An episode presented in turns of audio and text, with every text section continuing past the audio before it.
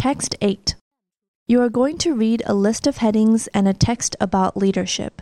Choose a heading from the list A to F that best fits the meaning of each numbered part of the text 1 to 5.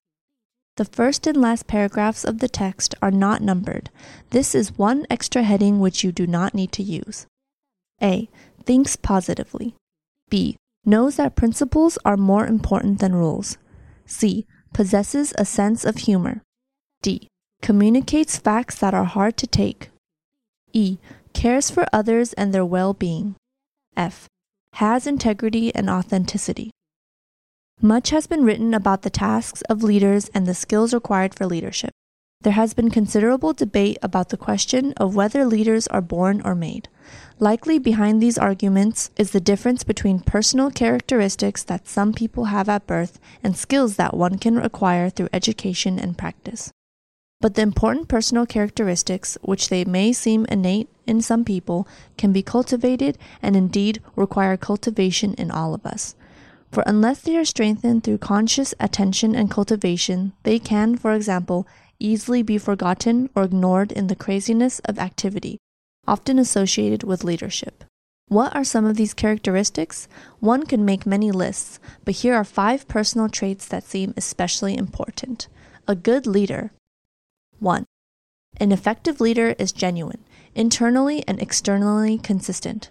A good leader is one of whom it can be said, What you see is what you get. There is never any wonder as to whether the image, the person presented to the world, really reflects the person. Such a leader has honesty. He or she says what he or she means, means what he or she says. A good leader has a consistency of purpose, operates out of discernible principles, and stands for something worthwhile and detectable. Honesty and reliability require self reflection, the ability to understand oneself honestly, the capacity to assess one's strengths and weaknesses accurately, and acceptance of oneself. 2. A good leader takes responsibility seriously but never takes himself seriously. Such a leader can help people relax and get through tough situations in good spirits.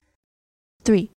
A good leader understands that nothing except a great work of art can be done by one person alone, that something of lasting value is almost always the result of a group effort. But even more than that, a good leader genuinely is concerned with and interested in others. Such concerning means that a good leader is collegial, building a sense of group identity and purpose. A good leader brings out the best in each of those who follow, seeks the development and advancement of each member of the group, and delights in each person's growth in ability and of character. A good leader rejoices in the success of group members without announcement of jealousy. A good leader is deliberative, involving the group in decisions wherever possible, and encourages, supports, and applauds the members of the group. 4.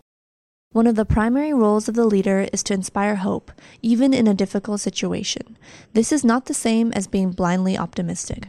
We think, for example, of Franklin Roosevelt, we have nothing to fear but fear itself, or of Desmond Tutu's observation about apartheid in South Africa that since it is difficult to be optimistic, one must have hope.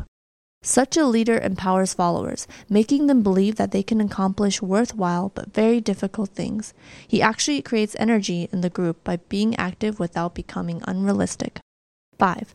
A good leader understands that order is important to a group, but that rigidity destroys the follower's emotion state. Lasting, empowering order comes more from trust and the development of group norms than from regulations imposed by a leader.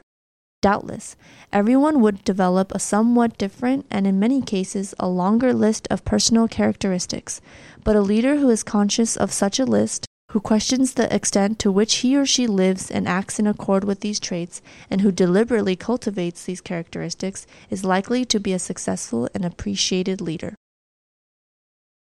Words and expressions. Bring out the best in.